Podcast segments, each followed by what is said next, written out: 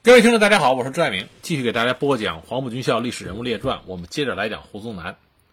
上一集我们谈到了，在西北战场，胡宗南从战略进攻转入战略防御，而这个时候，中共中央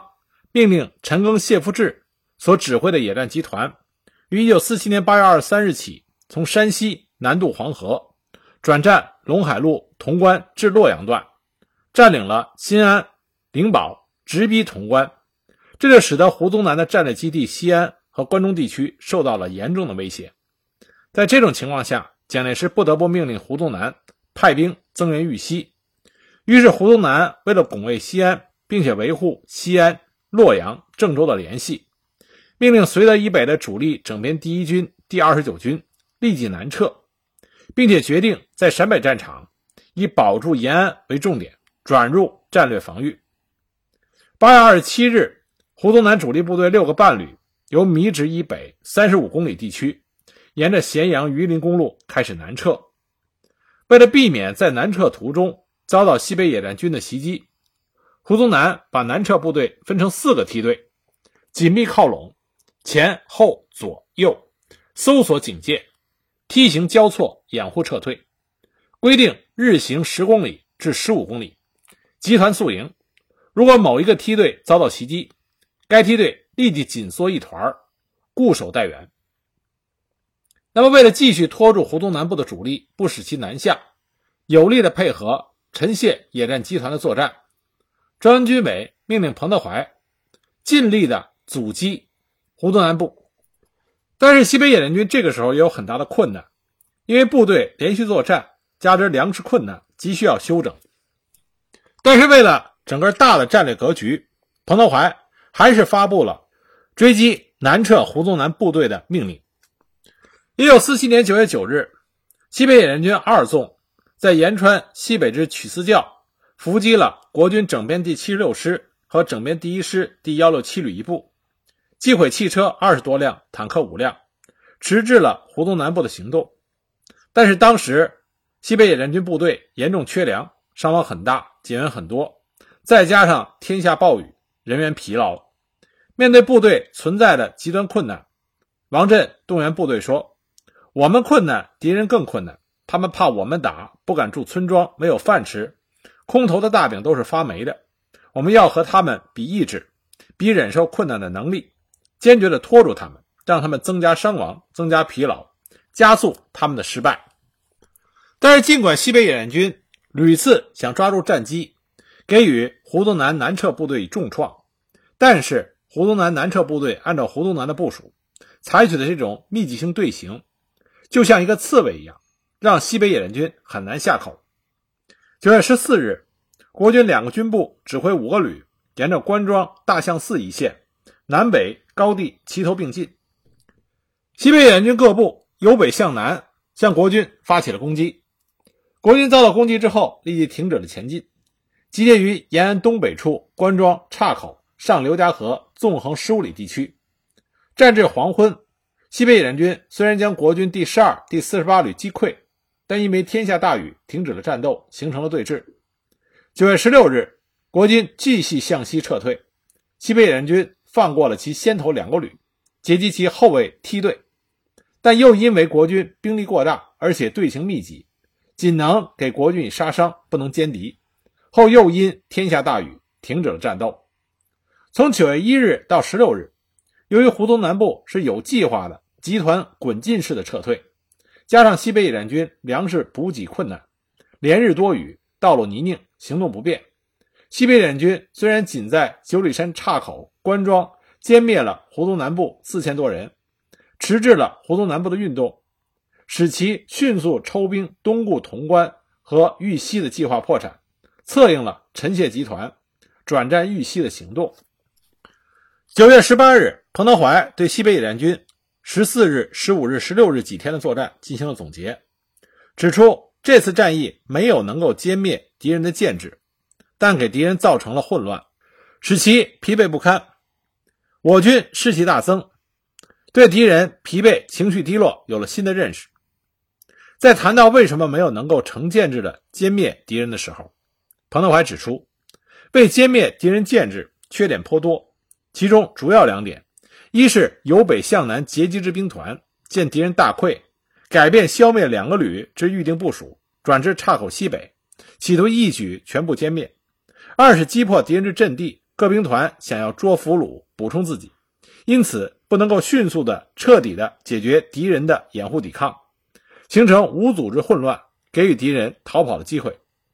但从此次战役中看出，敌军战志极弱，六个月变到如此程度是不易想象的事。特别是在岔口一仗，开始以为敌人只有一个旅，结果越打越多，打出来五个旅。二纵又想一口吞，生怕敌人跑了，把敌人出路一堵，结果啃不动，只好最后放开一个缺口，让他跑掉。由此我们可以看到，当时西北野战军和胡宗南的部队都在适应西北战场。情况的新的发展，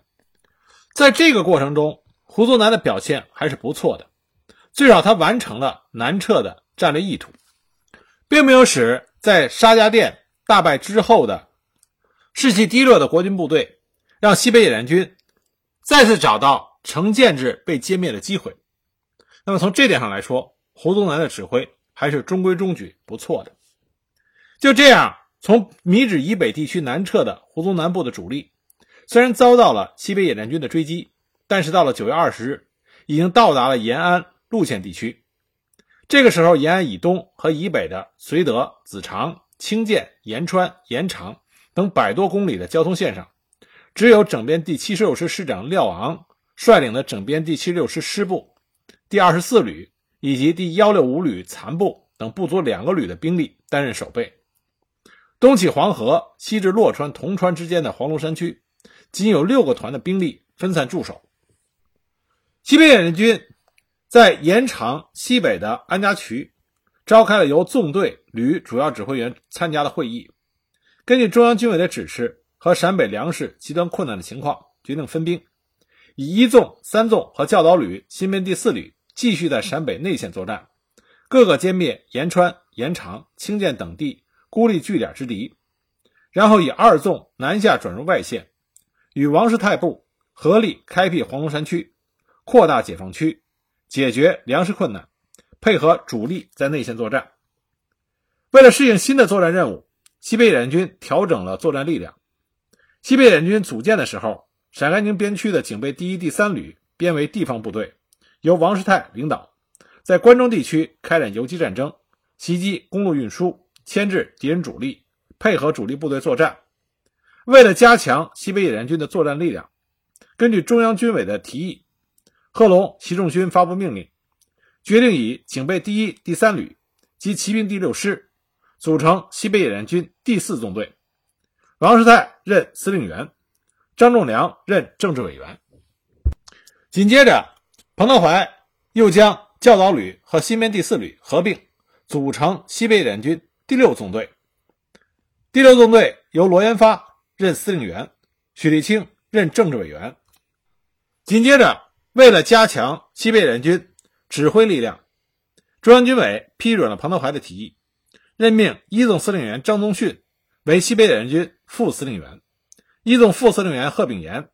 任第一纵队司令员。九月下旬，王震率领二纵，王世泰率领四纵，分别由大小崂山。徐弋东南之土桥地区出发，向黄龙山区进军，准备开辟黄龙山区。黄龙山在洛川、黄龙、白水三县的交接处，是黄河、洛河的界山，海拔一千一百九十六米，位于洛山县的东南。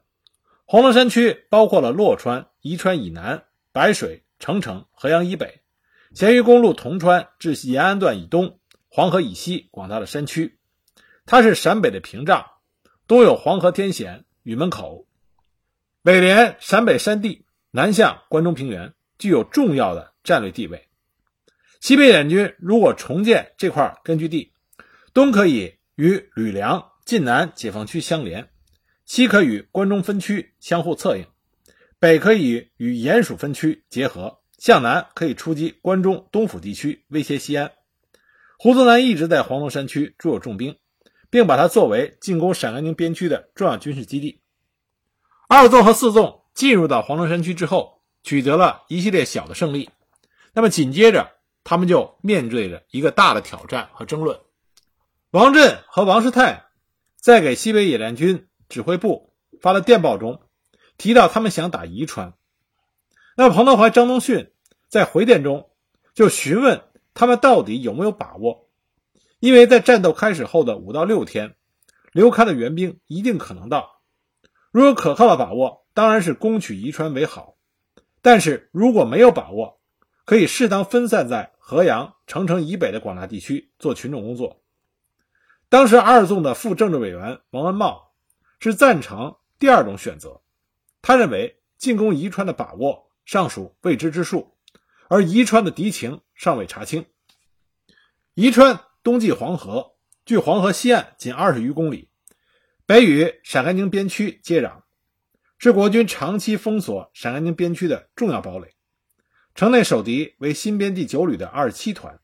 第六十一旅的幺八二团。第九十师野战营一个连，以及延长、宜川、固林等县的地方武装共三千多人，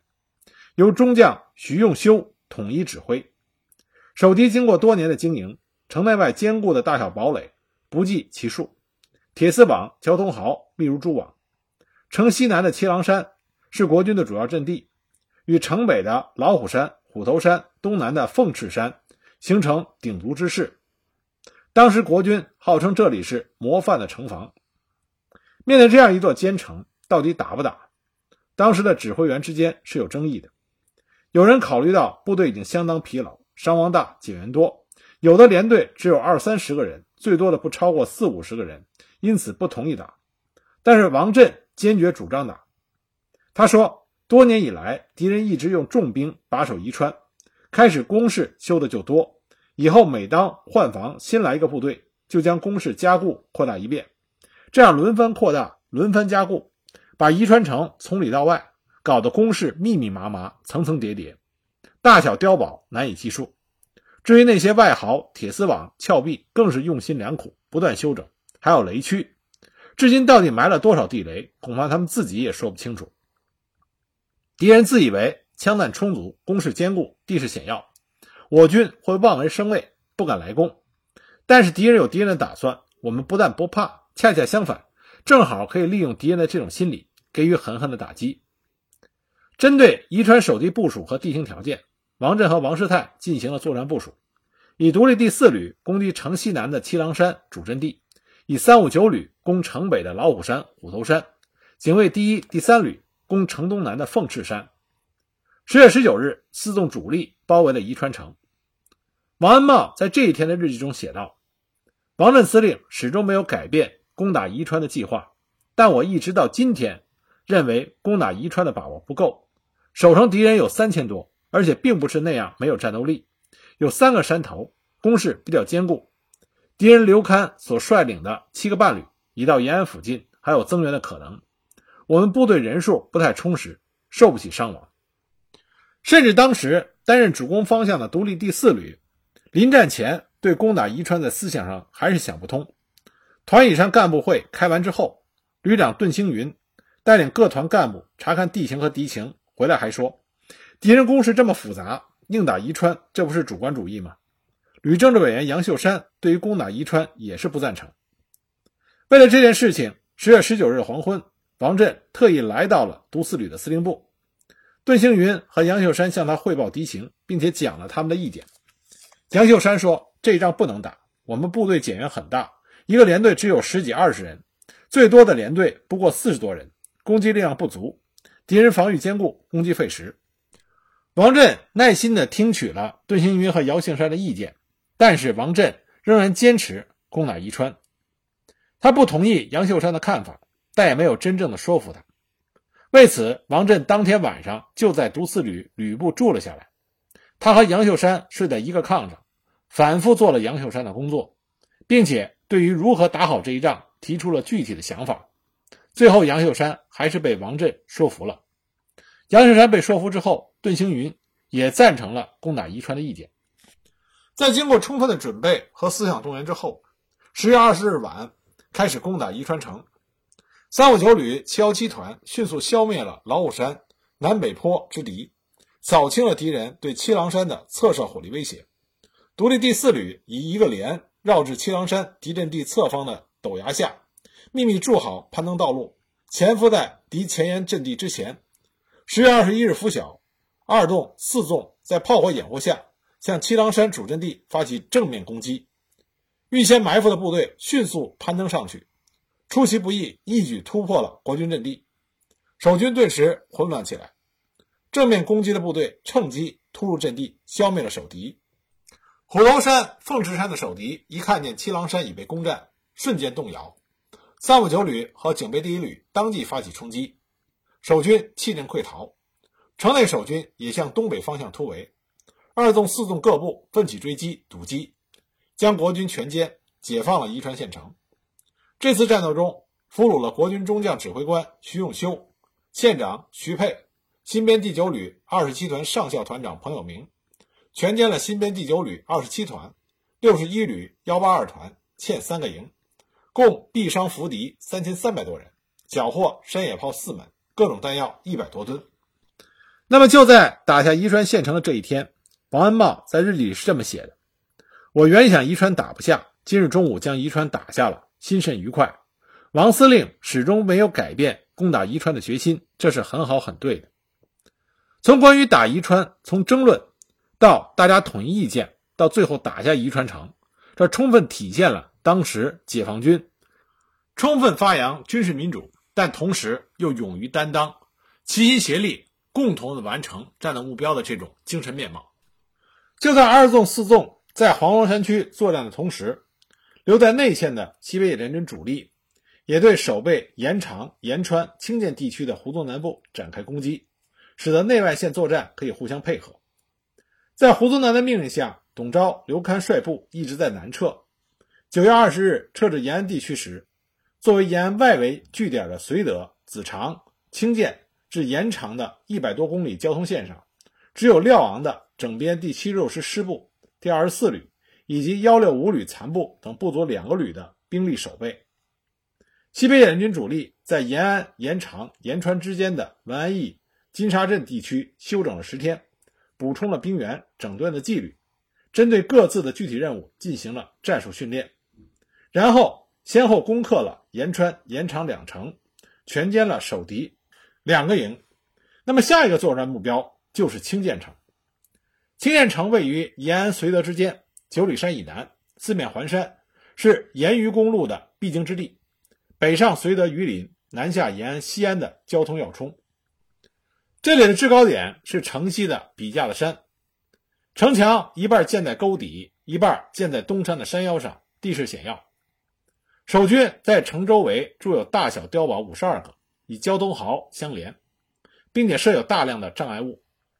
面积达八十平方公里，并以城东北的制高点为核心阵地，构筑了坚固工事和炮兵阵地，企图凭险固守。防守清涧城的是胡宗南部整编第七十六师，师长是廖昂。廖昂这个人还是有一定水平的。他早在七月中旬就曾经说过：“清涧、瓦窑堡两地虽然重要，但是守备兵力均不多，只有防御兵力而没有机动兵力。一旦解放军进攻，只能招架，难以还手。而且两地相距六十里，平时小部队不能自由往来，仅靠无线电互相联络。”战时更难互相应援，同时两地距延安均远，对延安既不能起到外围支撑的作用，如果发生战斗，由延安派队增援也是不容易的。与其如此，不如撤出清涧、瓦窑堡两地，巩固延安近郊外围据点。他把他的意见发电报告诉了胡宗南，但是胡宗南没有理睬。彭德怀在十月三日在延川县召开了西北野战军前委会议。研究攻打清涧的部署。第二天，他下达了攻打清涧城的命令。他指出：“我必须坚决地夺取清涧城，收复清涧是收复瓦窑堡和绥德，巩固后方，夺取榆林，向关中进军的关键。所以，必须坚决地夺取清涧城。”十月四日，西北野战军第一、第三纵队完成了对清涧城的包围。根据清涧是座石头城。守军纵深配备，并有相当强的攻势。彭德怀要求部队必须准备数日的连续战斗，不怕疲劳，发扬高度勇敢、坚决、顽强的战术精神。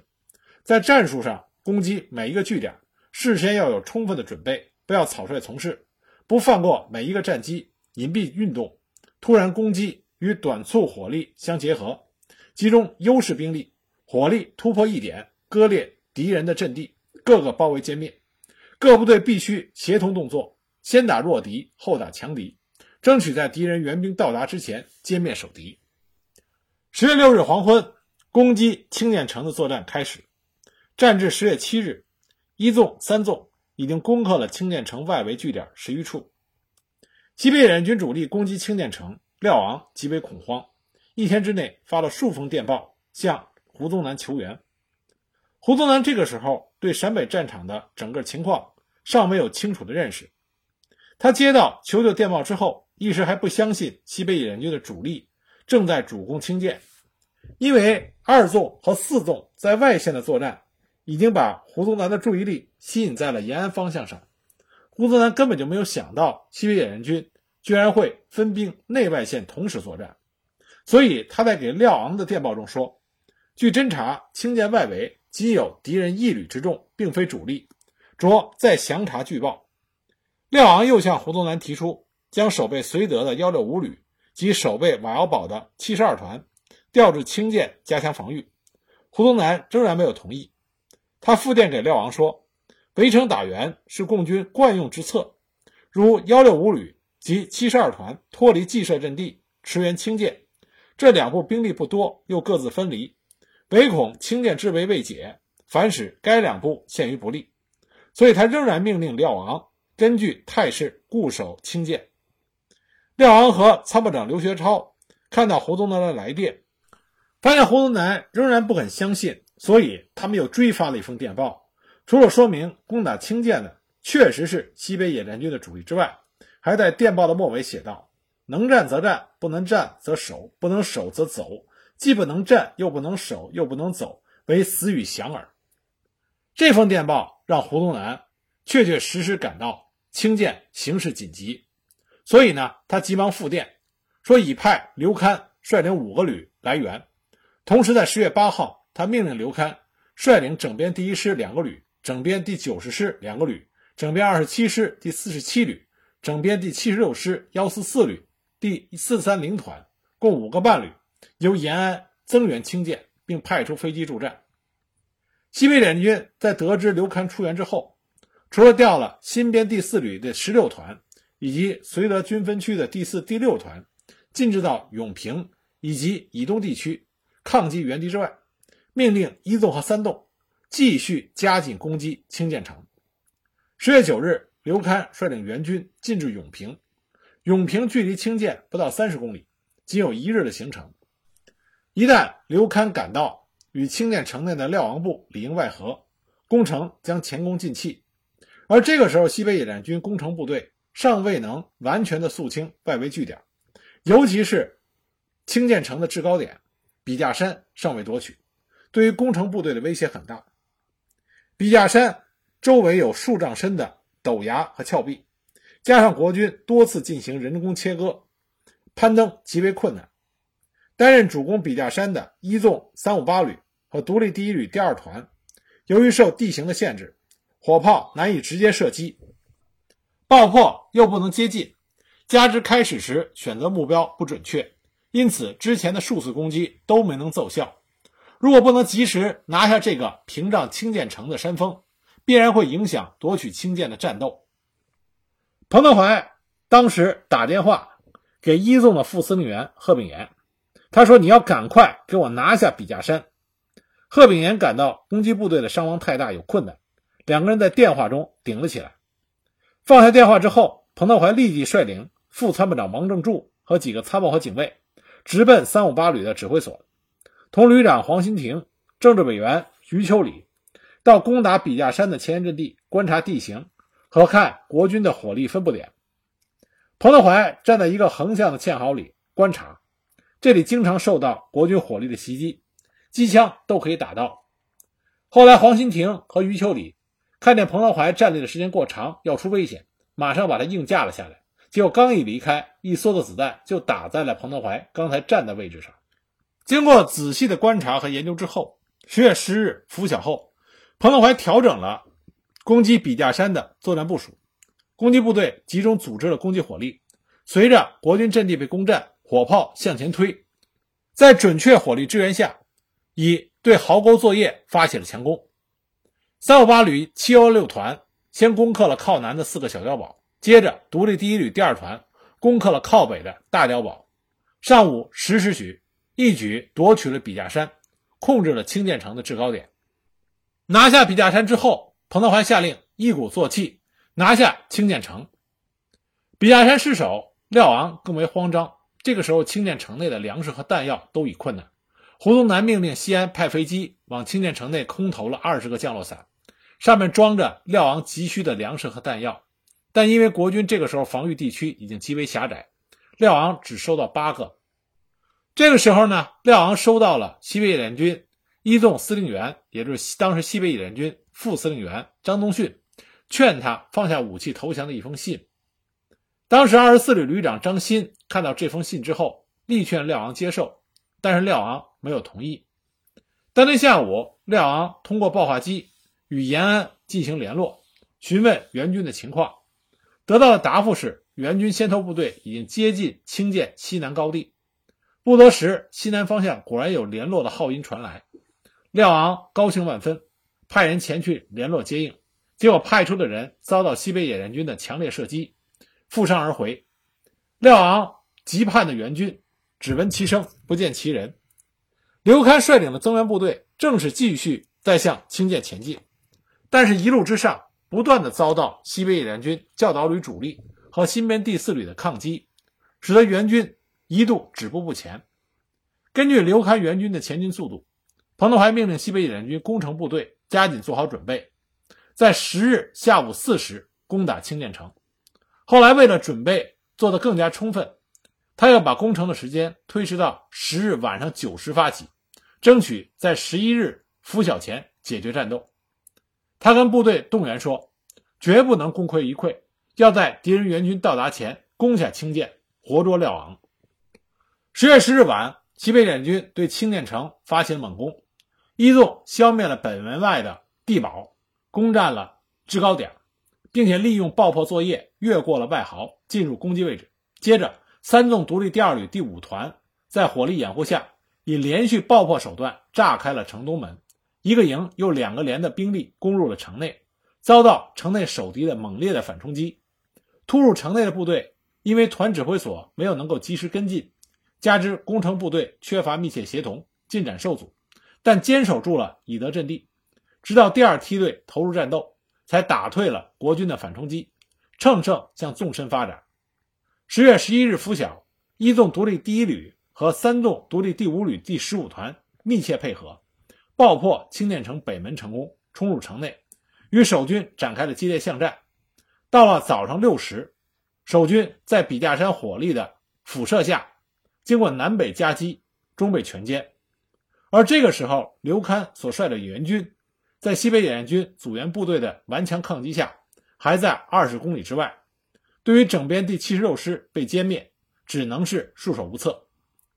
清涧一战，西北野战军歼敌整编七十六师师部、第二十四旅旅部、第七十团欠两个营、第七十二团两个营、第十二旅、第三十五团第二营，共八千余人，